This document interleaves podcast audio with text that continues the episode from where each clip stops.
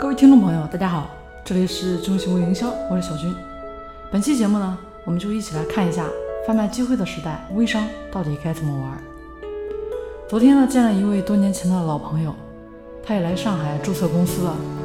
他公司的核心业务呢是做众筹，正巧昨天大家都有时间，于是就约我们公司呢一起见面聊聊。我很好奇，这个众筹到底是怎么玩的？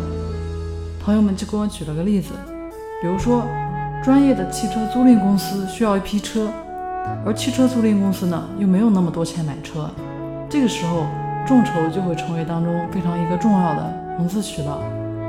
那类似的订单找到他们之后啊，他们就通知平台上的一些投资客户，把项目的标的呢跟大家讲明白，然后大家就可以根据自己的实际情况来认购了。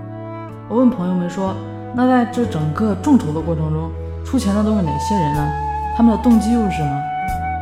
朋友说，都是一些中产，他们手里呢也都有一些闲钱，过去投资股票、房产之类的。但是现在呢，这些领域的行情都不怎么好，所以他们需要找一些合适的投资通道。这些人当然啊，他们自己呢都有事情做，单独出来创业也不太可能，而且手上的钱也不是特别多。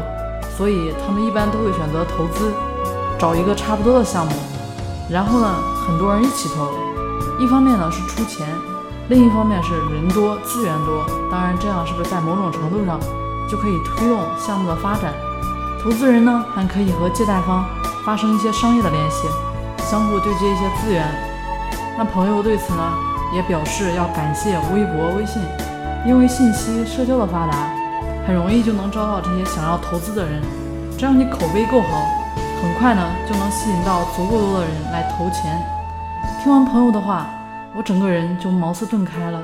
这众筹其实不就是微电商吗？这模式和微电商简直是一模一样的。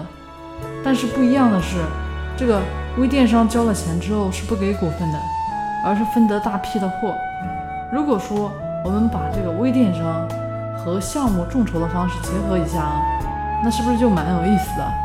也就是说，大家贩卖的都是商业机会，只是玩法叫法不一样而已。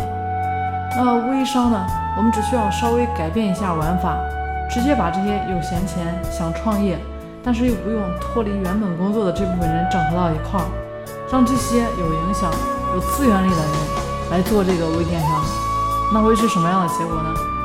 新人背书搞定了。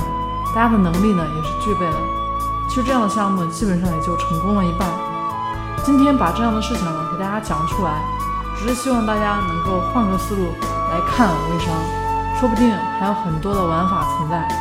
更多微商干货，大家可以添加我的微信三零四九三九六七，每天实战操作，更有免费的微商内部教程赠送。好，我们下期节目见啦！